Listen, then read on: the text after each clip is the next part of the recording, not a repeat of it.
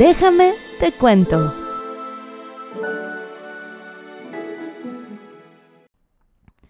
Muy buenas noches amigos y bienvenidos una vez más a su podcast favorito. El día de hoy nos vamos a tomar un break de tantas cosas terribles y vamos a hacer un especial para hablarles del Día de San Valentín, que todos ubicamos como el Día del Amor.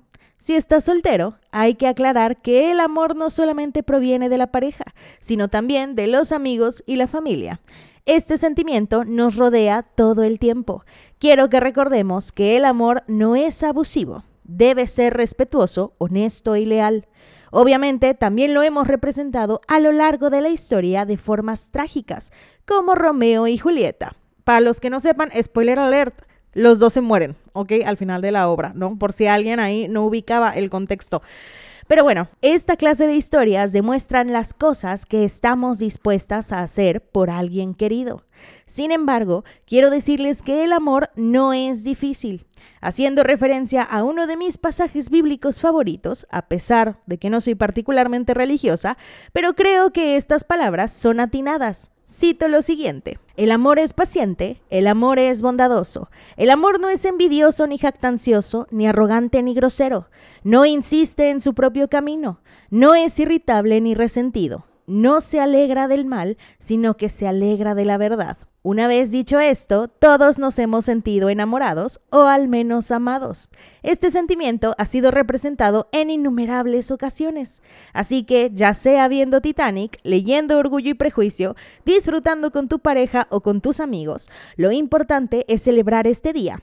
Así que déjame te cuento del Día de San Valentín. Para empezar este podcast, quisiese yo hacer un disclaimer están construyendo enfrente de mi casa, porque a lo mejor yo les estoy diciendo muy buenas noches amigos, pero amigos, amigos son como la una de la tarde, ¿ok? En este día de San Valentín.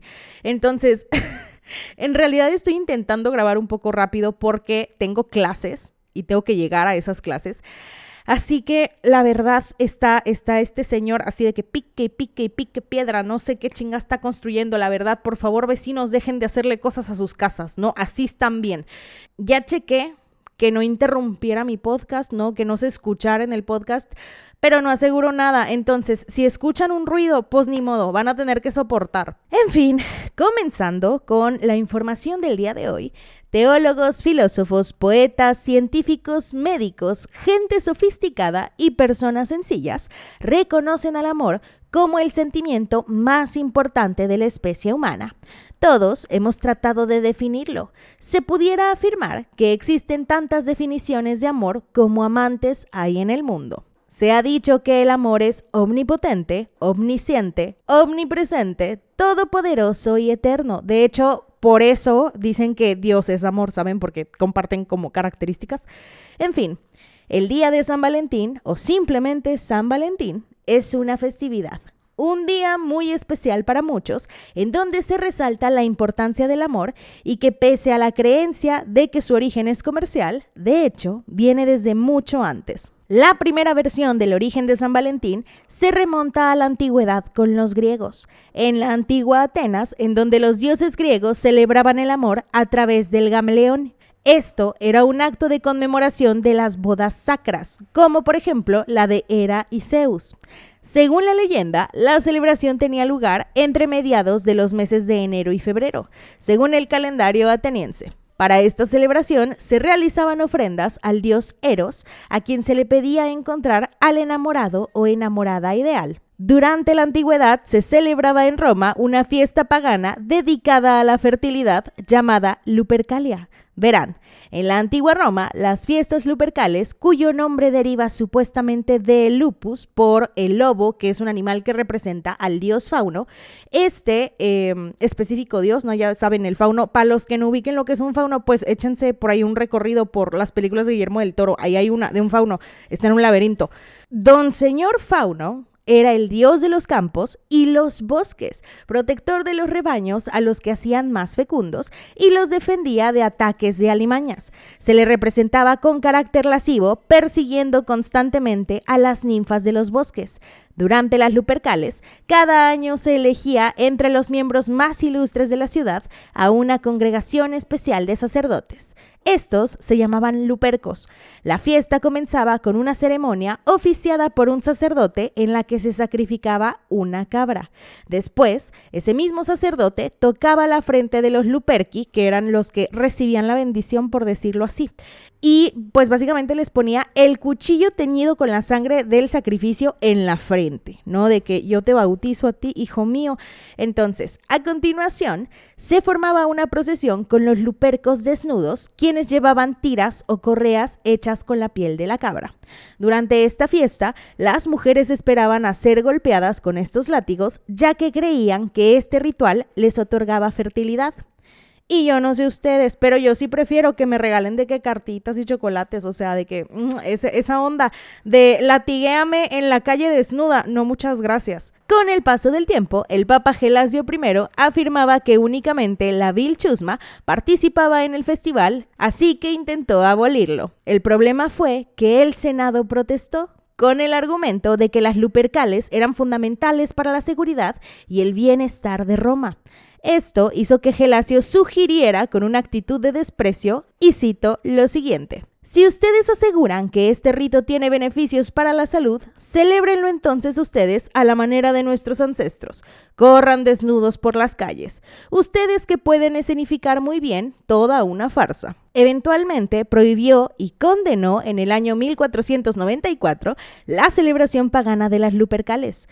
Quiso cristianizar esta festividad y la sustituyó por la fiesta de la purificación, que se celebraría el 2 de febrero con la procesión de las candelas. ¿Por qué quería abolir este señor esto? Porque era una fiesta de pura lujuria. ¿ok? Y yo no sé si ubiquen el contexto de que la lujuria es uno de los siete pecados capitales saben cuál es otro de los siete pecados capitales. La ira que yo estoy sintiendo en este momento. Por eso yo no grabo de día, amigos. Por eso yo no grabo de día.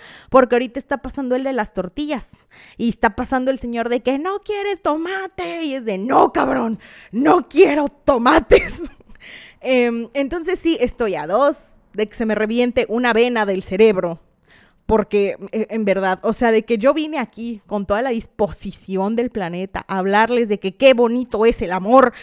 Y la verdad, la verdad estoy, estoy perdiendo, en verdad, mi mente está batallando en este segundo de mi vida, porque no me puedo concentrar en lo que estoy leyendo, porque está el señor martillando, el vato de las tortillas, pasan motos como si, puta, o sea, de que los topes no existen para los señores motociclistas, y luego pasa el señor de los tomates y, y mi perro ladra y ya, chica, yo ya no puedo, yo ya no puedo con esta carga, en verdad. Y luego cuando intento grabar de noche pasa el señor velador y chifla. Y, o sea, en verdad, yo ahorita, ¿saben? Ubican este personaje de Eugenio Derbez que como que grababa y hacía meditación y así, y de repente nada más gritaba, ¡Producción! ¡Quítenme esta chingadera, producción! Bueno, así me siento ahorita, ¿saben? Entonces, sí, perdón, necesitaba sacar eso de mi sistema. Ya volvió la Giseli de paz. Uf. Mucho tiempo después, en 1382, el escritor inglés Geoffrey Chaucer escribió un poema titulado El Parlamento de los Pájaros, en el cual se menciona por primera vez al día de San Valentín como un día de festejo para los enamorados. A partir de este poema, se comenzó a considerar el día de San Valentín como un día dedicado al amor. 18 años más tarde, el rey Carlos VI de Francia creó algo denominado como la Corte del Amor, mediante la cual, durante el primer domingo de cada mes y durante el día de San Valentín, se efectuaban una serie de competiciones en las que estaban los participantes y básicamente ellos pues empezaban a hacer como esta clase de juegos para poder conseguir la atención entre las doncellas cortesanas. Con el paso del tiempo, esta festividad, ya saben, ¿no? De que San Valentín se empezó a poner de moda en otras partes de Europa, como en Alemania e Italia. También, a partir del siglo XV, se hizo costumbre escribir poemas o valentinas entre los enamorados. Otra teoría remonta el origen de San Valentín a una fiesta romana llamada Juno Februata. Este era un festival sexual que se celebraba en la antigua Roma para que los jóvenes varones se iniciaran en el mundo sexual y perdieran cualquier sombra de timidez. Esta era la celebración pagana dedicada a una diosa, y en ella se solía elegir a una pareja sexual que debía cumplir todos los deseos de los hombres. Juno Febroata era la diosa de las purificaciones, y en su honor eran celebradas unas fiestas que iniciaban entre el 13 y 15 de febrero. Se desconoce qué día específico era, pero bueno, sus fiestas eran conocidas como las februales y podían durar hasta medio mes. En ese tiempo las personas se dedicaban únicamente a ella y se prohibían los matrimonios, se cerraban los templos que adoraran a otros dioses, porque era el momento de celebrar específicamente solo a una deidad.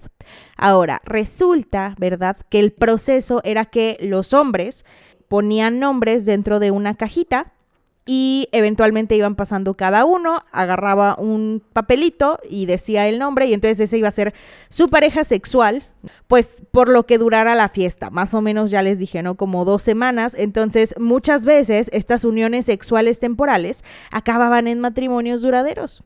Asumo que también puede estar relacionado con Juno, que es la diosa del parto, ya saben de qué fertilidad y así. Pero ¿por qué se llama San Valentín? Bueno, déjenme explicar. El origen de la historia del personaje de Valentín se sitúa en la antigua Roma del siglo III, cuando el cristianismo comenzaba a extenderse. En esos momentos gobernaba el emperador Claudio II el Gótico que promulgó una ley por la cual se prohibía casarse a los jóvenes para que éstos pudieran alistarse en el ejército. Ya saben, o sea, de que si no hay ataduras emocionales, pues los niños se pueden ir más fácil a la guerra y entonces no tenemos ningún problema. Pero hubo una persona que no estuvo de acuerdo con esto. Un joven sacerdote llamado Valentín este decidió desafiar la prohibición del emperador y empezó a celebrar matrimonios en secreto entre jóvenes enamorados. Además de esto, también solía asistir a los presos antes de ser torturados y ejecutados. Tras ser descubierto, Valentín fue arrestado y confinado en una mazmorra, en donde el oficial encargado de su custodia le retó a devolverle la vista a su hija Julia, que había nacido ciega. El joven sacerdote aceptó el reto y en nombre de Dios devolvió la vista a la joven, con lo cual logró que el oficial y toda su familia se convirtieran al cristianismo.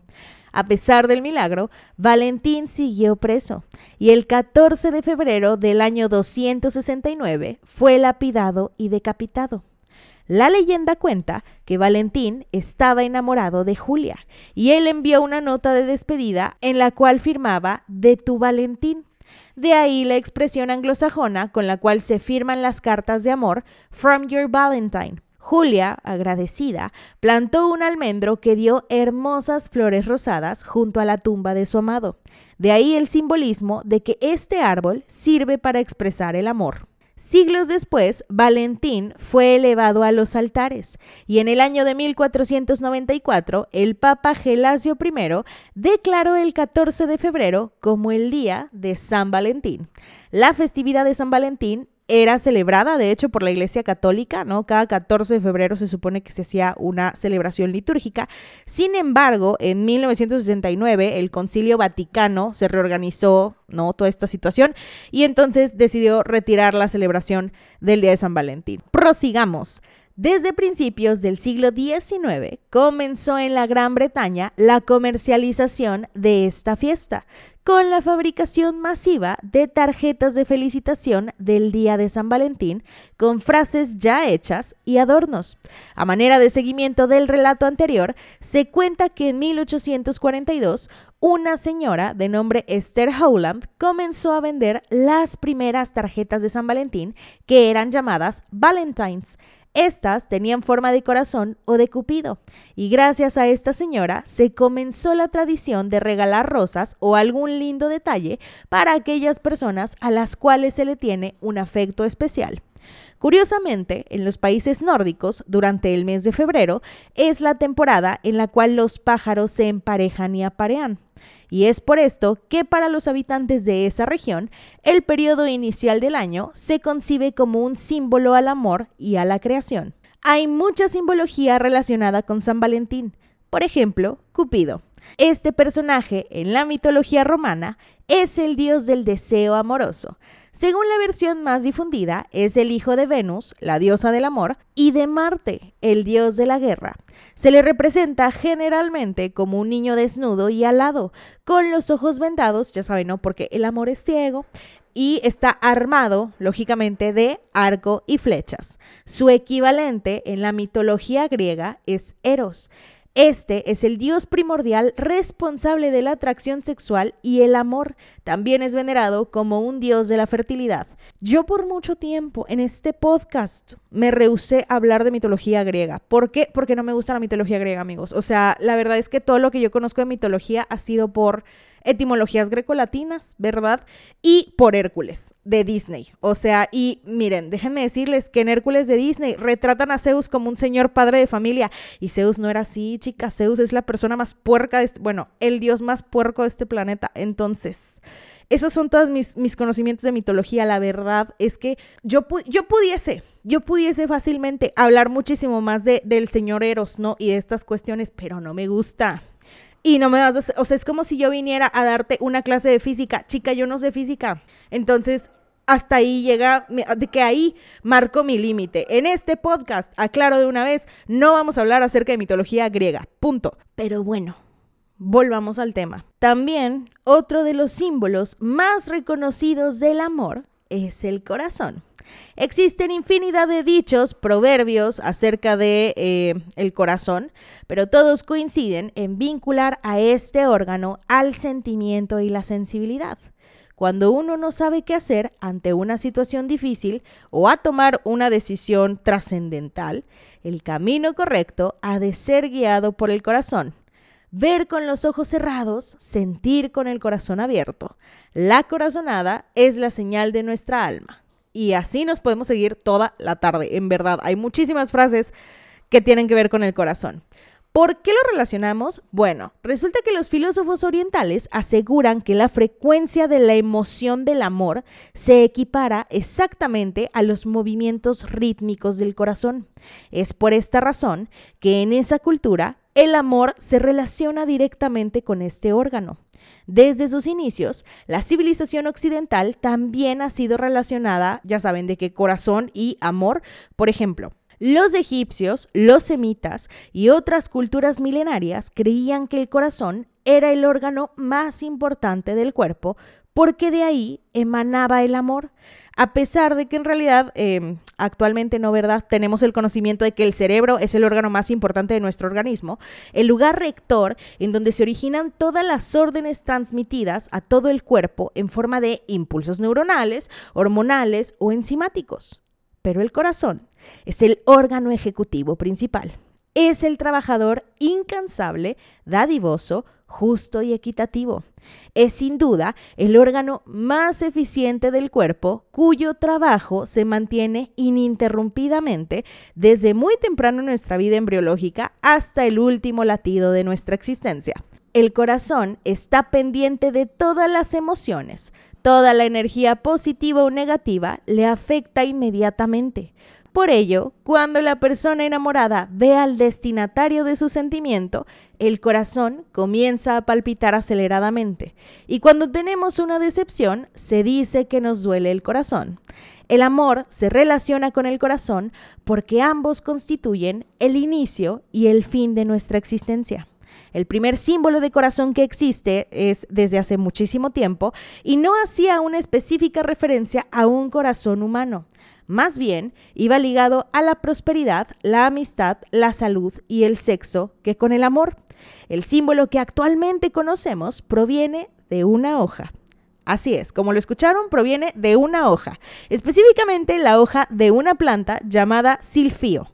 Esta actualmente está extinta, pero era muy importante tanto para las cuestiones culinarias como para la medicina, así como para las cuestiones económicas. Y de hecho, la primera imagen del corazón como lo conocemos lo podemos encontrar grabado en las monedas de Sirene en Grecia. Les recomiendo que si las quieren ver las googlen y se van a dar cuenta que efectivamente es un corazón. El amor a través del tiempo se ha topado con bastantes obstáculos, ya sea por cuestión de orientación sexual, posición social, religión o por causas raciales. Así que permítanme contarles una historia.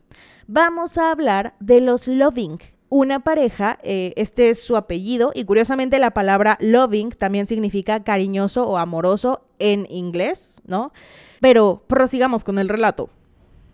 Mildred Jeter, quien era de raíces negras y aborígenes, había conocido a Richard Loving en Virginia cuando ambos eran niños.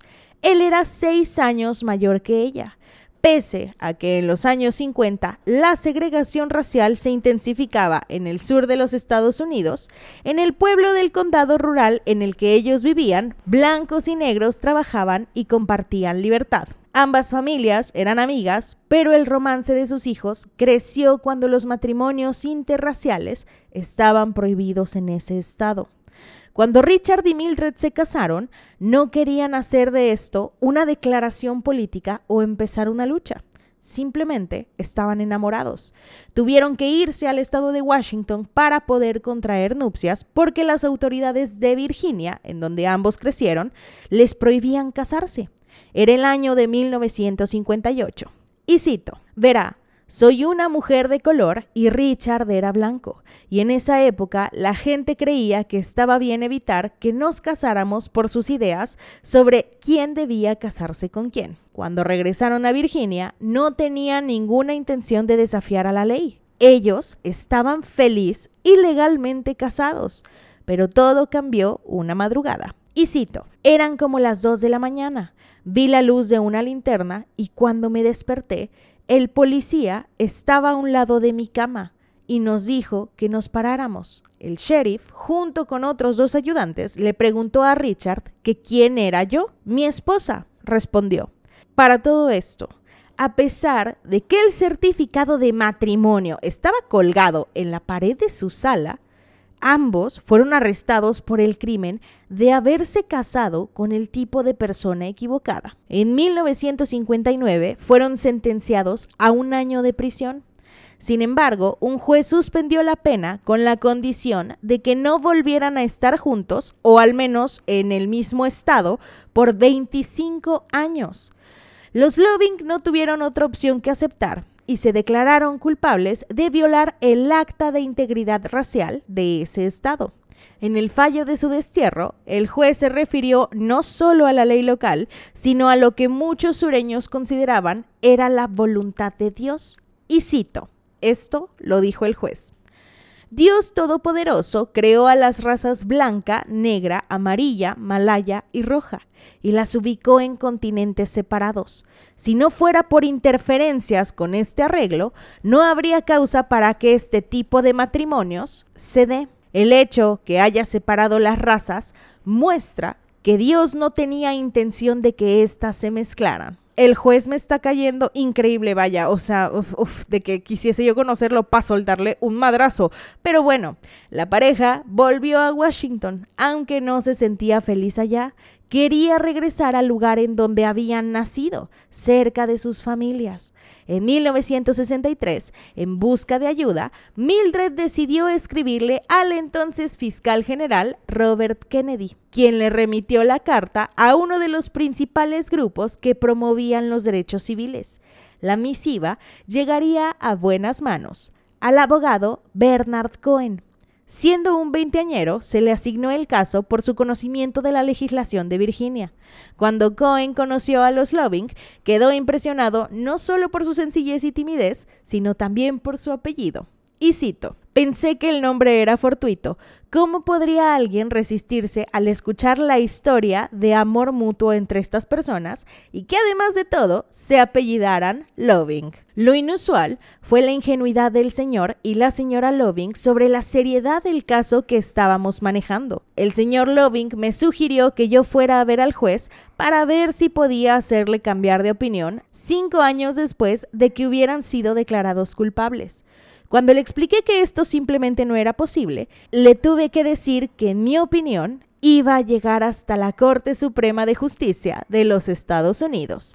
Richard se quedó boquiabierto y sacudía la cabeza. Casi no podía creer lo que yo le estaba diciendo. En fin, esta fue una batalla legal bastante complicada que de hecho se llamó Loving versus el estado de Virginia.